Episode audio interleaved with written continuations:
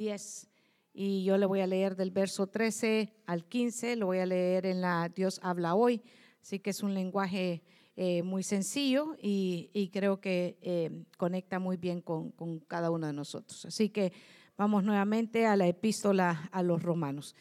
El verso 13 eh, dice así, porque esto es lo que dice, todos los que invoquen el nombre del Señor alcanzarán la salvación. Pero ¿cómo van a invocarlo si no han creído en Él? ¿Y cómo van a creer en Él si no han oído hablar de Él? ¿Y cómo van a oír si no hay quien les anuncie el mensaje?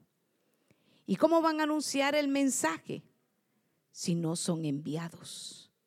Como dice la escritura, qué hermosa es la llegada de los que traen buenas noticias. Dios y Padre Celestial, Bendice ahora mismo tu palabra como siempre lo haces. Y permítenos que los que nos congregamos en esta hora aquí tengamos oídos espirituales en los cuales, Señor, podamos recibir el mensaje en nuestros corazones y produzca mucho fruto. Te lo pedimos en el nombre poderoso de Jesús. Y decimos amén y amén. Hoy vamos a hablar acerca del mensaje. ¿Cuál es el mensaje que nosotros como iglesia, como creyentes y como hijos de Dios es nuestra labor, es el designio de nuestro Dios que compartamos? Porque usted sabe que nosotros tenemos de parte del Señor un mandato y es compartir el mensaje. Y usted dirá, ¿cuál es el mensaje? el mensaje de salvación. Y eso es lo que nos dice la epístola a los romanos en el capítulo 10 y nos está hablando el mensaje, que tenemos que compartir el mensaje. Así que usted sabe que eso es lo que hacemos cada semana, constantemente. Cada reunión lleva el sello del mensaje. Esta reunión, el propósito de esta reunión es compartir el mensaje de salvación. Y es que ese es la voluntad. Fíjese que muchos se acercan a, los pastores y nos dicen, pastores, que es que yo quiero conocer la voluntad de Dios. Bueno, esta noche usted y yo como iglesia estamos haciendo la voluntad del Señor.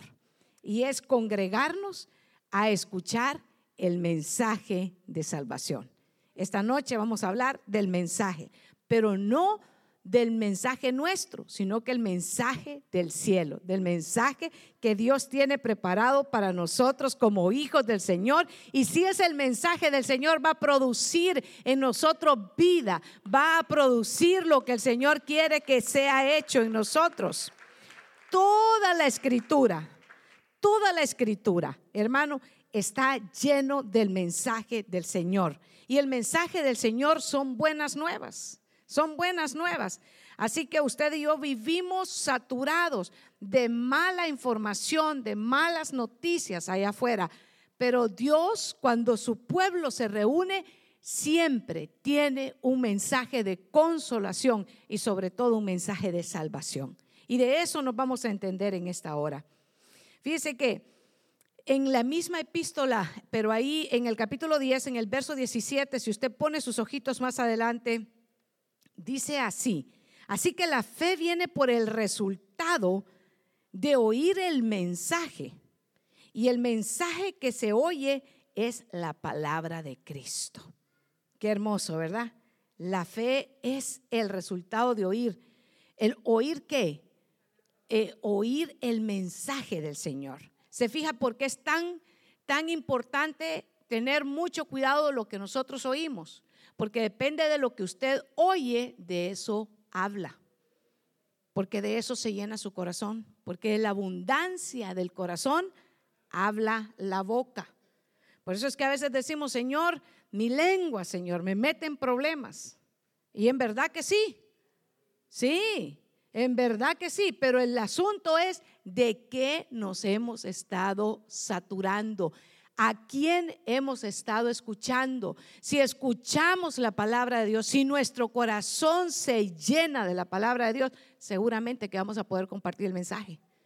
Pero si no tenemos palabra del Señor, difícil se nos va a hacer compartir el mensaje. Aunque sea usted, escuchó en el culto y dice, Juan 3:16 le voy a compartir. Gloria a Dios, usted lo tiene todo, pero tiene el mensaje. Pero yo la, pregunta de, que esta noche quiero eh, a usted eh, decirle como iglesia cuál es nuestro mensaje, qué estamos compartiendo, de qué estamos hablando, eh, revisar cuál es el mensaje que nosotros hemos estado trasladando a los que nos conocen, cómo nos conocen, como el portador de buenas nuevas o como no, no, usted terminó, usted terminó el pensamiento, yo no fui, ¿verdad? Pero en, el, en la escritura, hermanos amados, encuentro cosas tan interesantes acerca del mensaje de Dios y el mensaje del Señor sabe que usted es un mensajero. Usted y yo somos un mensajero. Porque si Dios ha compartido con nosotros y nos ha dado el mensaje, nuestra labor ahora es que nos convertimos en un mensajero. Y uno de nosotros decimos, no, yo, yo no puedo hablar. Y usted le va a decir, sí, Moisés, eso ya se lo dijo Moisés y no le funcionó. Eh, no, es que yo soy muy joven. Y usted le va a decir, sí, Jeremías, eso ya se lo dijo Jeremías al Señor, es que soy, soy muy joven. ¿Sabe que ninguna de esas excusas valieron? Porque el asunto no es tanto el mensajero, sino como el mensaje que usted tiene que compartir. El que el poder está en el mensaje. Y nosotros, aunque seamos torpes, hermano, aunque no tengamos todas las calificaciones, lo que nos debemos de interesar es que nuestro corazón esté lleno del mensaje del Señor, porque el mensaje del Señor es el que transforma, el mensaje del Señor es el que da vida, el mensaje del Señor es el que produce salvación, porque cuando usted oye el mensaje, produce fe. Y esa fe es la que agrada al Señor, porque sin fe es imposible agradar al Señor. Entonces, ahora que usted está escuchando el mensaje, yo le pido que ponga atención a estos minutos porque usted los tiene que atesorar. Esto es tesoro para su vida espiritual. Y el mensajero muchas veces, hermano, el mensajero tal vez no tiene las calificaciones o la apariencia o, de repente no es todo lo que usted quisiera. Pero yo le voy a a, mostrar con las escrituras, porque usted sabe que Dios nos habla a través de ellas y nos habla a través de su creación. ¿Cuántos aman la creación del Señor? Y a través de la creación el Señor nos habla, pero yo creo que antes de ir a ponerle un ejemplo de, de, algo de la creación del Señor que Él usa como un mensajero bien pequeñito, pero que tiene un significado muy grande. Primera de Juan capítulo 1, verso 5, el mensaje.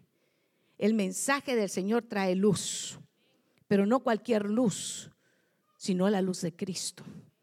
Este es el mensaje que hemos oído de Él y que les anunciamos. Dios es luz y en Él no hay ninguna oscuridad.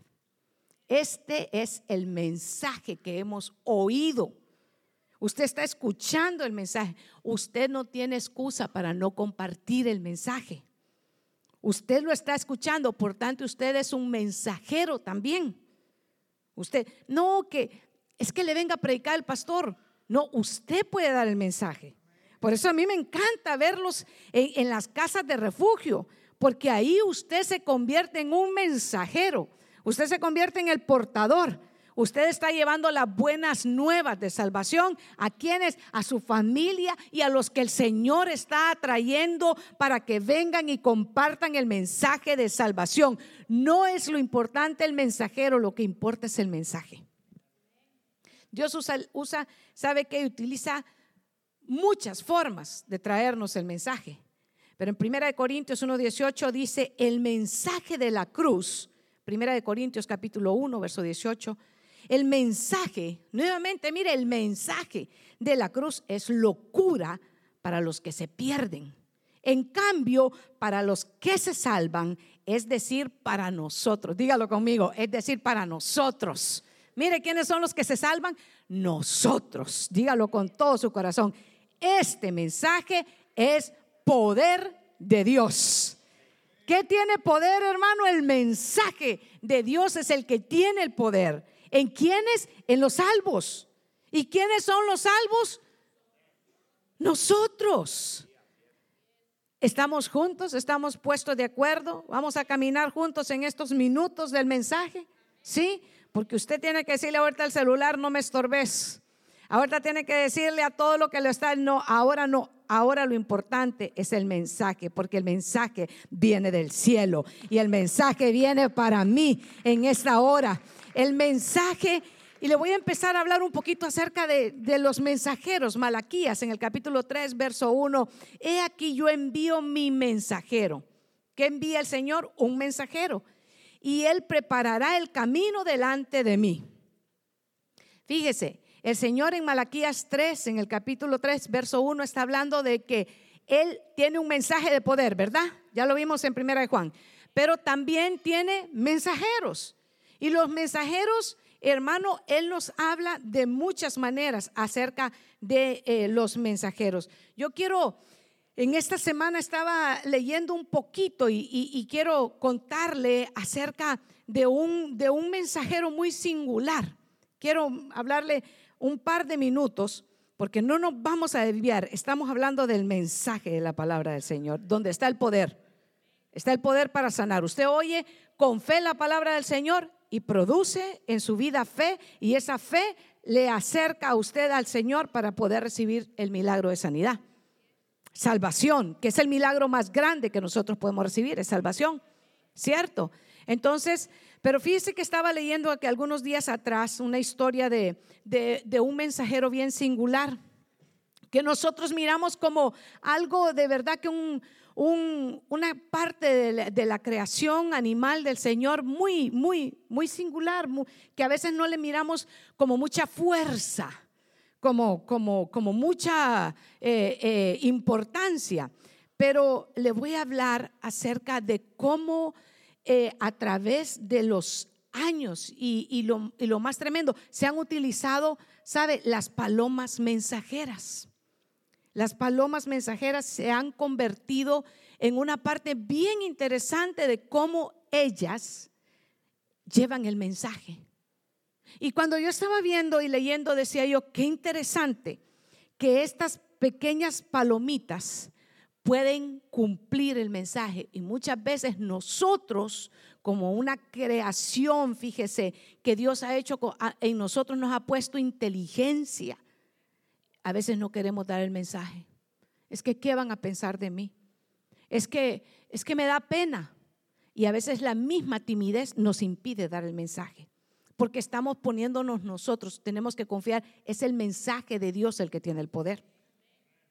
Le voy a hablar de una palomita que eh, tiene un nombre en francés que se llama Share a mí. Y lo que traducido al español quiere decir querido amigo, ¿verdad? Querido amigo.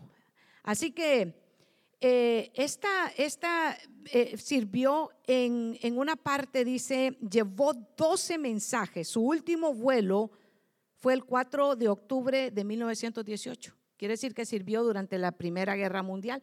Salvó con su mensaje, una pequeña palomita salvó con su mensaje a un batallón perdido de 77, la 77 División de Infantería. Y fíjese que dice que estaban a punto de, caer ante el fuego de, los mismos, del mismo eh, bando, pero no sabían que ellos estaban ahí.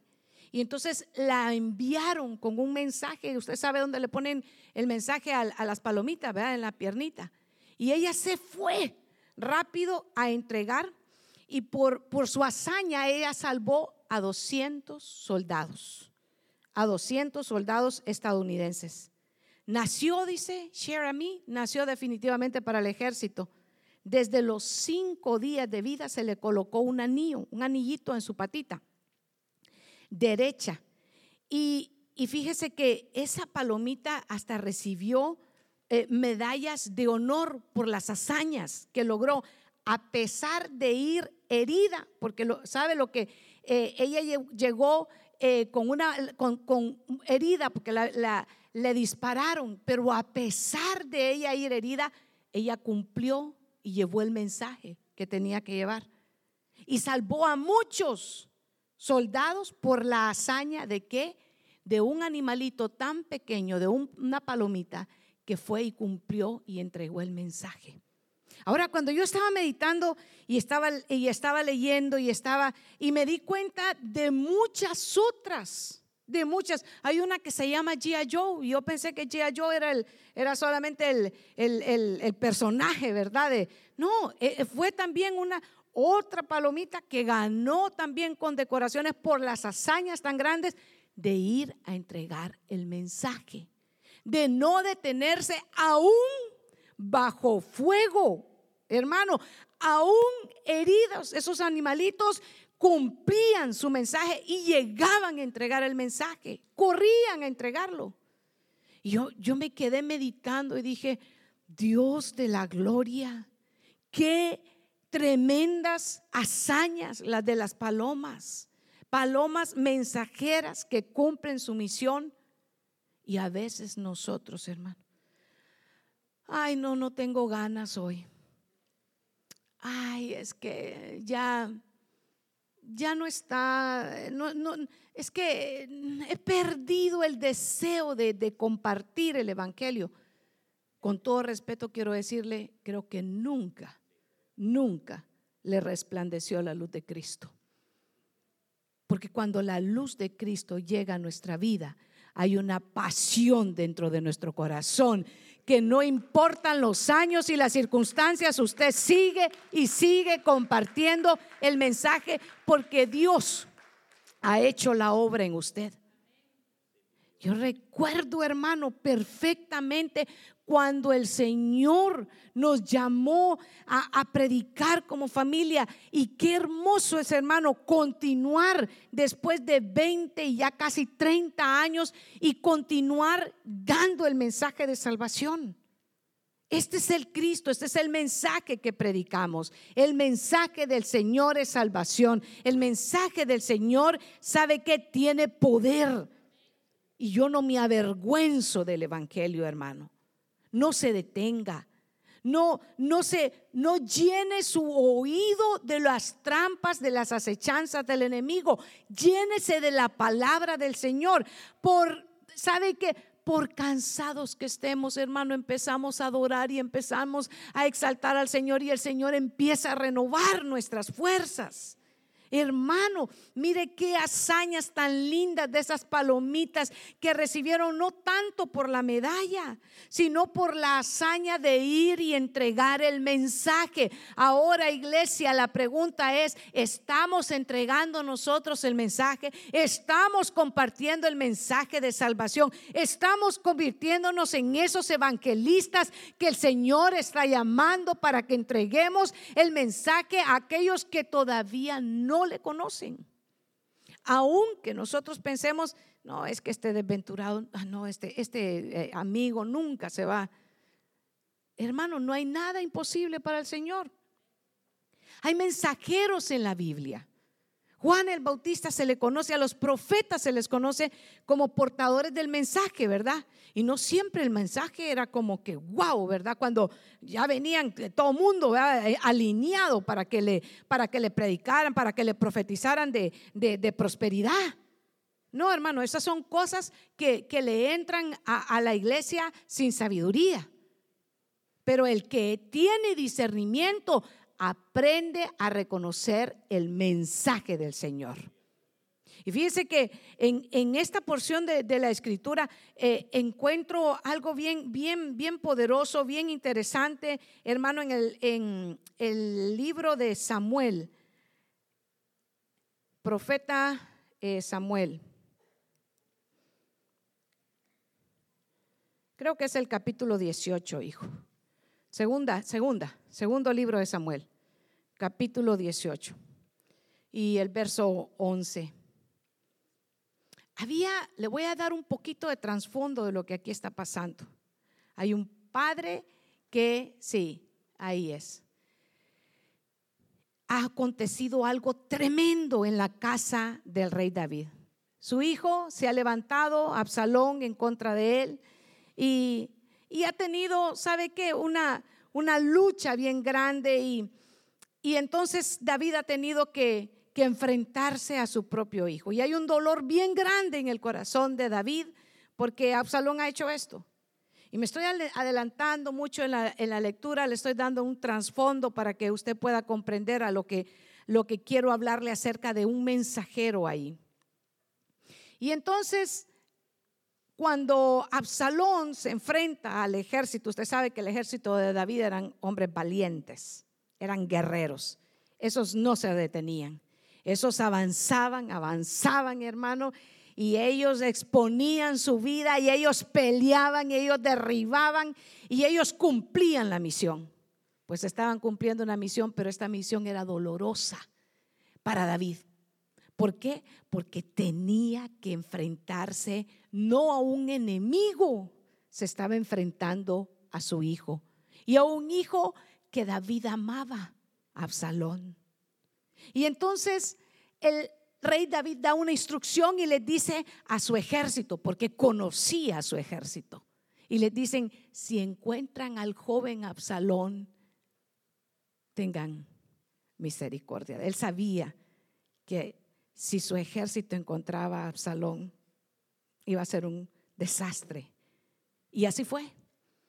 Y entonces, en ese momento, Absalón queda eh, porque Absalón tenía un, cabello bien, bien largo, era una de sus características. Dice que no había defecto desde la cabeza hasta la planta de los pies. Dice que era un hombre, muy pocas veces en las escrituras habla del, aspecto físico, muy pocas veces. Creo que Absalón es uno de ellos. Eh, de Esther se dice algo también acerca de su aspecto físico y creo que de José también se habla, eh, pero son muy, muy, muy escasas las ocasiones en las que se habla del aspecto físico, pero de este se dice que era muy hermoso y una de las características de, Absalón era su cabellera abundante, pero su misma cabellera, fíjese, lo hace que quede enredado en una encina, en un árbol. Y entonces él iba cabalgando y su mulo, o sea, su cabalgadura sale y él queda prendido, él queda colgado colgado de su cabello en aquel árbol y uno de los hombres de David lo ve. Pero ese hombre ha escuchado el mensaje de David que le dijo, si encuentran a Absalón, tengan misericordia de él. Y entonces lo ve y no lo hace, no le hace nada. Y se va a darle aviso a Joab. ¿Y quién es Joab? Joab es uno de los líderes, uno de los generales uno de los valientes de David, y llega a contarle que ha visto a Absalón. Llega este mensajero y le dice, he encontrado a Absalón y está en estas condiciones. Y Joab le dice, ¿y por qué no lo mataste? Entonces él le dice, no, porque el rey dio instrucción. Ah, le dice, ni voy a perder el tiempo contigo. Y agarra dardos y se va y mata a Absalón. Y es tiempo de llegar a avisarle a David. Tienen que mandar un, diga, un mensajero. Pero el mensajero no va con buenas nuevas. El mensajero tiene que correr a darle el aviso al rey David que su hijo, que han ganado la batalla, pero para ganar la batalla han tenido que ¿qué? matar a su hijo. Así que el mensaje tiene, es, es un mensaje difícil para David, pero de victoria para Israel. Y entonces es ahí donde yo quiero que usted, ya que le conté, Joab dijo al hombre que le había avisado, al mensajero, y aquí tú lo vistes, ¿por qué no lo heriste y lo derribaste a tierra? Yo te hubiera dado diez piezas de plata y un cinturón, o sea, lo hubiera premiado. Y respondió el hombre a Joab, aunque yo recibiera mil piezas de plata en la mano, no extendería mi mano contra el hijo del rey. Porque ante nuestros oídos, mire ante qué, lo que oyeron. Estos pusieron atención al mensaje de David. el rey ordenó, te ordenó a ti. ¿A quién le había ordenado? A Joab le había ordenado. Y a Abisaí diciendo, proteger al joven Absalón. ¿Cuál era la instrucción? Que lo protegieran. Ahora, quiero hacer un paréntesis, esto no está en la Biblia. Absalón era un rebelde. Absalón se había levantado contra su padre. Absalón le había dado muchos problemas a la casa de David. Y Joab estaba indignado con él. Así que quien había pedido que tuvieran compasión era David, pero quienes estaban peleando la batalla no era David, era Joab. Y él era el que dirigía el ejército. Y el verso 13 dice, de otro modo, si hubiera hecho traición contra su vida, y no hay nada oculto al rey, tú mismo hubieras mostrado, fíjese, indiferente. Mire qué tremendo. Este estaba cumpliendo la orden del rey. Sin embargo, Joab no lo importó y el verso 14 donde le dice, respondió Joab, no malgastaré mi tiempo, he aquí contigo. Que en otras palabras, ¿qué le dijo? Quítate, vete, yo voy a terminar el trabajo, ¿cierto? No perdió su tiempo con él. Se fue y mató a Absalón, pero había que llevar el mensaje, y había que llevar el mensaje. El mensaje no era nada agradable, nada agradable. Y el verso 19, ahí hay uno que dice, ahí, ahí más, hijo de Sadoc, dijo, te ruego que me dejes correr y llevar el mensaje, las noticias al rey. Y el verso 20 le dice, pero Joab le dijo, tú no eres el hombre para llevar hoy las noticias, las llevará a otro. No habrá noticias hoy porque el hijo del rey ha muerto. Así que Joab sabía que la noticia, que el mensaje no era bueno. Y entonces le dice, ni pierdas tu tiempo y deja que otro también corra. Y David está esperando a los mensajeros y David tiene una esperanza en su corazón que el mensaje es que han salvado la vida de Absalón. Sin embargo, usted conoce lo que sucedió y el mensaje que llega no es el que el rey quiere escuchar. Y David, al escuchar un mensaje de que su hijo ha muerto, David llora. ¿Cuál es el mensaje que llegó? Un mensaje de tristeza, un mensaje de dolor, un mensaje que se ha cumplido y ha venido sobre Absalón lo que él mismo había estado buscando en contra de él. Y eso causó, ¿sabe qué? Causó que todo Israel, a pesar de que habían ganado una victoria, todos se fueron tristes a sus casas, porque el mensaje no era el que estaba esperando el rey. Y fíjese que cuando estaba meditando en esta porción de la escritura, me puse a, a meditar ¿Cuántas ocasiones nosotros como iglesia no estamos llevando el mensaje que el rey nos mandó a dar? No estamos cumpliendo con el mensaje porque sabe que encontramos muchas formas de desviarnos para ir a dar el mensaje. Y no cumplimos la misión que se nos ha encomendado.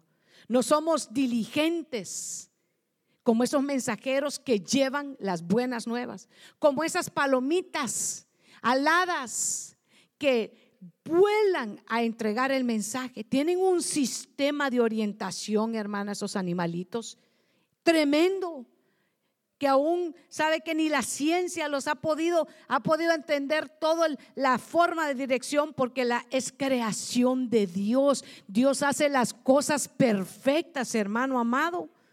Mire qué preciosidad que aún hermano en este tiempo tratan de entender cómo ellas conocen cómo, cómo llegar a su palomar. No se detienen y no siempre utilizan una misma vía. Qué precioso el mensaje. El mensaje, ahora yo le quiero, le quiero llevar al, al corazón de David. El corazón de David se puso triste porque no fue el, el mensaje, la instrucción que él dio era tengan misericordia de mi hijo. ¿Conocía a David que su hijo era un rebelde? Sí. Conocía lo que había en su casa. Sin embargo, él pedía misericordia por él. ¿Tuvieron misericordia los otros? No. Eso, eso causó mucho dolor en el corazón. Yo quiero que venga conmigo a leer lo que dice el profeta Isaías en el capítulo 52 y verso 7. Qué hermosos son sobre los montes los pies del que trae buenas nuevas, del que anuncia la paz, del que trae las buenas nuevas de gozo, del que anuncia la salvación. Dice Sión, tu reina. Mire qué precioso. Mire a lo que se refiere el Señor de que son hermosos, pero sabe que hay muchos pies que se apresuran para el mal, corren para el mal, corren pero no para llevar buenas nuevas, sino para contar el último chisme que está saliendo.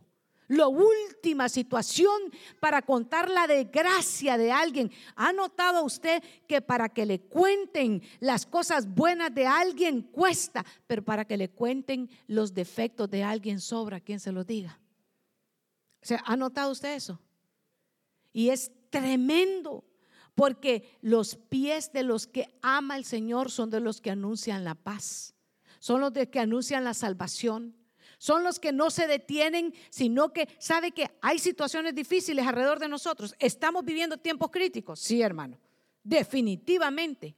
Nosotros nos no negamos el mundo, estamos en este mundo, ¿verdad que sí? Vivimos en esta dimensión, ¿verdad? Pero nosotros tenemos que llenarnos del mensaje de salvación que cuando encontramos gente que no tiene, sabe que eh, eh, deseo en su corazón de vivir, usted le comparte esperanza. ¿Y cómo se va a llenar de esperanza? Llenándose de la esperanza de Cristo, llenándose de la fe de Cristo. Vamos a encontrar diariamente gente en nuestro trabajo que parecen café sin azúcar y es tremendo trabajar con ellos y vivir con ellos. Si pasa usted ocho o pasa diez horas trabajando con gente amargada, usted sabe perfectamente a lo que yo me refiero. Es difícil, pero ¿qué vamos a hacer nosotros? ¿Convertirnos en un amargado como ellos? No. La palabra dice, conviértanse ellos a ti, tú no te conviertas a ellos. Lo triste es que a veces decimos que somos cristianos y nosotros somos el amargado. Y llegamos y solo nosotros creemos que somos wow, ¿verdad? El gran cristiano. Y, la gente nos conoce por el que nunca saluda, por el que nunca, nunca eh, tiene una, una, nunca sonríe, nunca se llena de gozo, nunca comparte, ojo, nunca comparte. Porque comparte y se queda con la mejor parte, ¿verdad? No comparte nada, ¿verdad? Nada. Y a veces, hmm, la mezquindad no es grata delante del Señor. Y estamos tan acostumbrados y decimos, no, es que, es que todos estos son unos perdidos. ¿Y cómo se van a salvar si usted no les comparte el mensaje, hermano? ¿Cómo? Recuerda lo que leímos en Romanos 10. ¿Y cómo va? ¿Cómo quiere usted, hermano, que es que yo quiero un trabajo donde todos sean, pero gloria a Dios y que lo saluden en la mañana y que usted llegue y que le digan, gloria a Dios, aleluya, ya llegaste? No, hermano, no va a encontrar así. Y si ya lo tiene, gloria a Dios, cuídelo. Casi está en el cielo. Porque le voy a contar, por lo general estamos rodeados de gente amargada que solo están, mire, tienen 30 años y están pensando en el retiro. Y que contando los días para retirarse. Y yo le quedo viendo, ¿y cuántos tenés? 35, dicen. Y hermanos, si se están retirando casi a los 70. Hermano, yo tengo gente que desde el primer día de la escuela están contando cuántos días quedan para que termine el año escolar. 185 días se trabajan en la escuela, son 184 que quedan más. Y uno, pero si ayer empezamos. Mira, ahorita que faltan como, yo no sé, como 11. Yo tengo, yo tengo que saber cuántos faltan porque yo tengo compañeros de trabajo que todos los días dicen, solo faltan tantos días. Y es una desesperación, hermano. No tienen gozo en nada de lo que hacen. Y uno queda, Dios mío, y entonces en vez de, en vez de trabajo se llama tortura. En vez de, en vez de eh, escuela parece ferretería, porque puro clavo, puro clavo, pura, pura gente eh, eh, enojada. ¿Y qué voy a hacer? ¿Me voy a volver igual que ellos? ¿A eso me manda el Señor? No, del mensaje. Yo tengo compañeros de trabajo que el día viernes me buscan. ¿Sabe para qué? Para entregarme las peticiones de oración.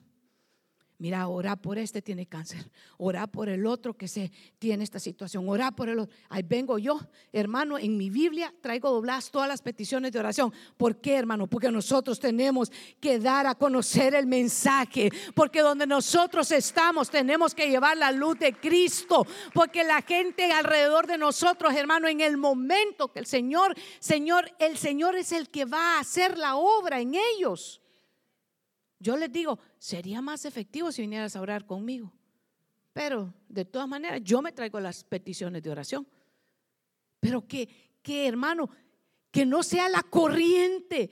Pero ¿cómo van, a, ¿cómo van a saber si el que supuestamente es el mensajero le está llevando malas noticias? ¿Cuántos días faltan? 185. Sí, qué barbaridad. ¿Cómo no se acaba ya el año? Y viene empezando. 8 de la mañana, ¿cómo no son las 3 de la tarde para irnos? Si viene empezando, ni el primer café se ha terminado. Hermano, sí, por lo menos tres o cinco al día, ¿verdad? Y, y ni siquiera, pero ya están desesperados. Pero ¿cuáles son los pies que ama el Señor? Los que llevan las buenas nuevas de salvación ¿Qué tipo de mensajero somos nosotros, hermano? El mensajero que lleva las buenas nuevas de salvación. Entonces nuestros pies van a ser hermosos para el Señor. Entonces, hermano, vamos a encontrar deleite en que llega el lunes y no vamos a estar amarcados. Y que llegue el viernes y no vamos a estar poniendo excusas, sino que vamos a decir, oh, gloria al Señor. Hoy voy a la casa del Rey de Gloria a decirle gracias porque me ha ayudado y hasta aquí el Señor ha estado con Pero ¿qué hablamos? ¿Qué compartimos? ¿Cuál es nuestro mensaje? Mire, Santiago en el capítulo 3 y verso 9, usted sabe muy bien y conoce este verso porque lo conocemos, hermano, con, con el pasaje de la lengua. Y dice que con la, mire, con ella bendecimos a Dios y Padre y con ella maldecimos a los hombres que están hechos a la semejanza de Dios. De una misma boca procede bendición y maldición. Hermanos míos, hermanos míos, esto no debe ser así. Al caso, alguna fuente hecha por una misma abertura, agua dulce y amarga. Hablando de que nuestra boca es una fuente. ¿Y qué podemos nosotros estar dando? ¿Bendición y maldición al mismo tiempo? El mensaje de bendición y el mensaje de salvación, el mensaje de decirle a, la familia, a los que llegan a la casa de refugio, a, los compañeros de, de, trabajo, que Cristo es el que salva, pero apenas da la vuelta y estamos maldiciéndolo. Y apenas da la vuelta y a que diga lo que quiere el pastor. Al final yo hago lo que yo quiera. No me importa. Ah, sí, solo es un ratito el que hay que oírlo y de ahí ya, estuvo, ya cumplí. Eso se llama religiosidad, hermano. Eso no es relación con, con el Señor. Lo que nosotros tenemos no es religión. Lo que nosotros vivimos es una relación con Cristo Jesús. Y es a Él al que servimos y es a Él al que adoramos. Y por Él estamos aquí, porque usted no vino para quedar bien con el amigo, ni con la esposa, ni con el esposo. Usted vino por gratitud a aquel que lo salvó y que lo llevó de las tinieblas a su luz admirable. Pero ¿qué habla? ¿Qué mensaje da nuestra fuente? ¿Nuestra fuente está bendiciendo o nuestra fuente está maldiciendo? Nuestra vida está siendo un testimonio para el mundo que está en tinieblas. Es usted, hermano. ¿Cómo van a creer si no hay quien les predique? ¿Cómo van a entender del mensaje si nosotros estamos, ¿sabe qué? Quietos y no queremos compartir nada. Ay, no, es que, es que después, ay, me van a andar preguntando y yo, es que a mí no me gusta eso. No, hermano, hermana amada. Porque cuando nos enteramos de otras cosas, bien que las compartimos. Viera qué cara está la gasolina. Ay, sí. Mire, hermano, ahorita está casi a 5 dólares. Y no es cierto, no está eso aquí en Colombo, no está en eso. Pero, y dicen que va, y sabe que dicen los economistas, que va a llegar a 10. Y al otro que espantado. Pero eso sí lo compartimos. De voladita lo compartimos. Así rápido, pues. Rápido, rápido. Es que sí dicen los economistas. ¿Qué dice la palabra del Señor? En tiempos malos no serán avergonzados y en días de hambre serán saciados. Porque el Señor nuestro Dios es el que trae la provisión para nuestra vida. Hermano, nunca nos ha fallado. ¿Por qué no le compartimos? Mira, sí, la situación está difícil, pero hay un Dios en los cielos que trae bendición para aquellos que le aman. Y sabes que Él ha prometido que por difícil que sean los tiempos, por difícil que sean las situaciones, nunca te va a dejar, nunca te va a abandonar, porque el Señor ha prometido estar con nosotros todos los días y hasta el fin. Nosotros eh, esa es nuestra esperanza. Y desde el Pentecostés, hermano, hasta el arrebatamiento, la iglesia tiene que estar presente preparada porque el Señor viene pronto. ¿Cuál es el mensaje que está compartiendo nuestra fuente? ¿En qué nos estamos ocupando? Ah, es que viera, pastor, agarre la onda, viera ahora las redes sociales, cuántas cosas, hermano, que salen ahí. Y si usted no se cuida, comparte más de las famosas redes que de la palabra del Señor porque de las redes, cualquier chiste que sale ahí, viera qué rápido. Si así nos aprendiéramos la doctrina, hermano. Si así, no, hermano amado, qué buenísimo, qué fácil. Si así nos aprendiéramos los coros. Hermano, qué grandes letras ahí del coro y no nos lo sabemos porque en el carro está ting, ting, ting, ting, ting, y ahí y no llevamos ni uno de los coros de los que están aquí. Y pulungum, pulungum, pulungum, si el carro me hablara, hermano, me dijera, predíqueme, pastora, predíqueme que necesito ser salvo. Pastora, venga y libéreme porque viera cómo está esto. Está terrible la cosa aquí en el carro. Cualquier parecido, hermano, no es coincidencia, es verdad. Es verdad. ¿Cuál es el mensaje? ¿Cuál es el mensaje que estamos compartiendo? El mensaje solo es uno, hermano. El mensaje es uno. El mensaje es Cristo y no Cristo crucificado. Cristo Salvador resucitado. Ese es el que usted tiene, hermano. Es un Cristo de poder. Es un Cristo que resucitó, es un Cristo que ha prometido que las puertas del Hades no van a prevalecer contra la iglesia. Estamos predicando el mensaje, le estamos diciendo al mundo, el Señor ha prometido que Él viene pronto, prepárate porque el Rey viene por su pueblo, el Señor tiene un plan perfecto para ti. Ese es el mensaje, ese es el mensaje. Hermano amado, hay tanto que le pudiera hablar del mensaje que Marcos 16, 15 les dijo, vayan por todo el mundo y anuncien las buenas nuevas a todas las criaturas, a todos. No hay excepción de gentiles ni judíos, de hombres o mujeres, de jóvenes y niños. Vayan y prediquen, vayan y lleven el mensaje hermanos de cosecha cuadrangular, dejemos de estar perdiendo el tiempo en otras cosas y llevemos el mensaje de salvación de Cristo, que de eso sí necesita el mundo. Eso es lo que necesita escuchar el mundo. El mundo está saturado de malas noticias, pero nosotros tenemos la mejor noticia. Nosotros tenemos las buenas nuevas. Nosotros tenemos, ¿sabe que El mensaje de salvación de Cristo. ¿Qué estamos haciendo con lo mejor que tenemos? ¿Qué estamos haciendo? Ay, pastores, que viera qué ocupado estoy. Es que usted no sabe, pastora. Yo trabajo y yo también. Pero eso no nos debe quitar el gozo. No nos debe de robar la alegría. Hermano, el, el rostro, la sonrisa, el rostro alegre hermosea, hermano. Gocémonos y alegrémonos.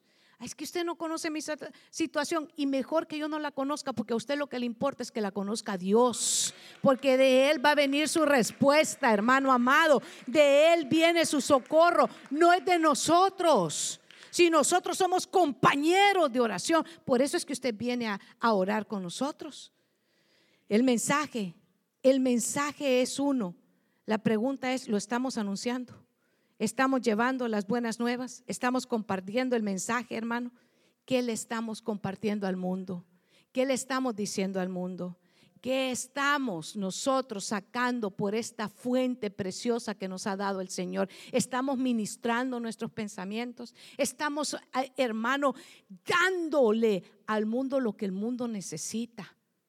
No, el, el Señor nos tiene aquí, sabe que como iglesia congregándonos para llenarnos del mensaje.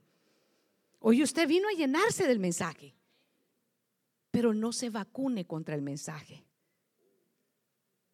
Porque hoy está tan de moda vacunarse, ¿verdad? Y yo le recomiendo vacúnese, perfecto.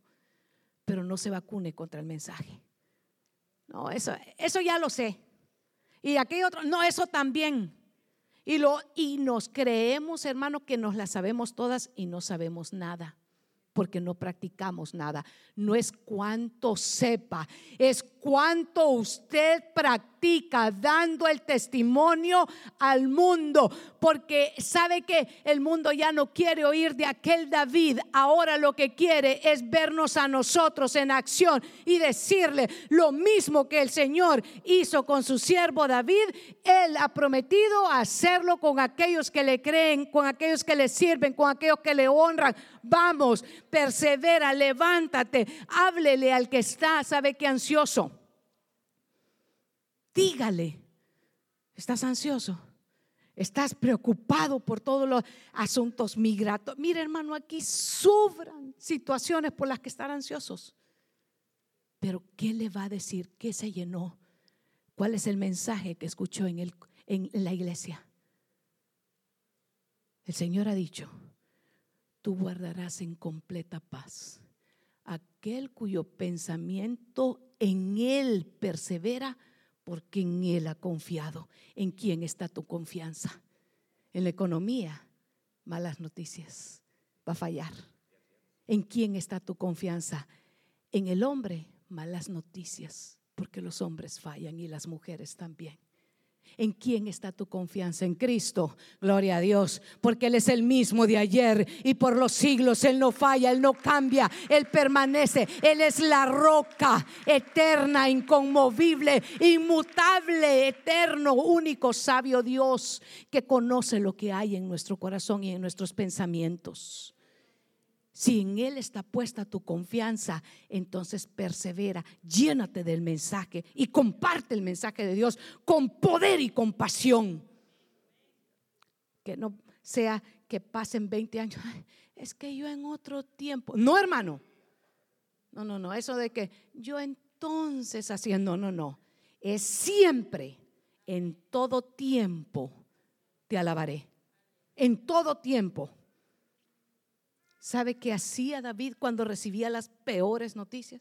Sí, muchas veces lloró, muchas veces le dolió, pero se levantó, se ungió y se fue a adorar a la casa del Señor. ¿Sabe lo que he encontrado por muchos años y mucho tiempo? Hermano, un mensajero tan pequeño como una palomita puede salvar muchas almas, muchas vidas en lo físico. En lo físico por llevar un mensaje, por cumplir una misión. Usted tiene una misión. Usted tiene un mensaje. Usted es un embajador. Y le voy a decir, usted vale más que las aves de los cielos. Usted y yo valemos más que esas palomitas que andan ahí volando. Dios ha puesto su gracia y su poder sobre nosotros. ¿Qué estamos haciendo con el mensaje? ¿Nos estamos oxidando? Yo le quiero contar, hay un remedio para no estar oxidados. El remedio contra estar oxidados es llenarnos de la unción del Espíritu Santo, que es el aceite del Señor, para que se nos quiten, hermano, todas la oxidación, para que se nos quite. Eso ya lo sé, pero ¿qué estamos haciendo? ¿Cuál es el mensaje? Suban mis hermanos salmistas, ministros, hermanos de alabanza, suban, cantémosle con gozo, sirvámosle con alegría Tomemos la oportunidad de evangelizar, que nos conozcan. Ahí viene loco aquel que solo de Cristo habla. No importa, hermano. Ahí viene aquel el pandereta. No importa. Si su galardón no viene de hombre, su premio no viene de hombres, su corona es real. Es eterna, es incorruptible. Yo una vez gané una corona que ni sé dónde está. Porque las coronas que dan los hombres, hermano, hoy son y mañana se, se votan. Pero la corona que me importa es la corona del cielo por la que sigo corriendo después de tantos años de seguir predicando el Evangelio de Cristo. Cosecha, no te oxides. Hay que levantarse con nuevas fuerzas. Hay que gozarnos en el Señor. Hay que decirle, Señor, tu unción, póngase de pie esta noche póngase de pie y, sabe que yo, yo he sentido en mi corazón eh, esta noche alabarle, decirle, Señor, con, con, como alas de paloma, que yo pueda llevar el mensaje, que yo pueda compartir, Señor. Usted no sabe a quién usted va a tocar con el mensaje poderoso. Usted tiene el mensaje. ¿Cuál es el mensaje? El mensaje es la salvación que si cree, cree en su corazón. Hermano amado, ahí está la clave. Yo le voy a decir algo. Y sé que estoy contra el reloj. Pero quiero que cantemos. Y después, ¿sabe qué vamos a hacer? Nos vamos a llenar de júbilo y de, de gozo en esta casa. Porque yo siento en mi corazón que muchas veces venimos tristes de tantas cosas que nos ha tocado vivir en la semana. Pero vamos a adorar y le voy a pedir que nadie esté aquí con los ojos abiertos. Cierre sus ojos. Cierre sus ojos para que sea el Espíritu Santo que derrame su aceite y su unción poderosa y le dé una renovación en su corazón. Y le decimos así.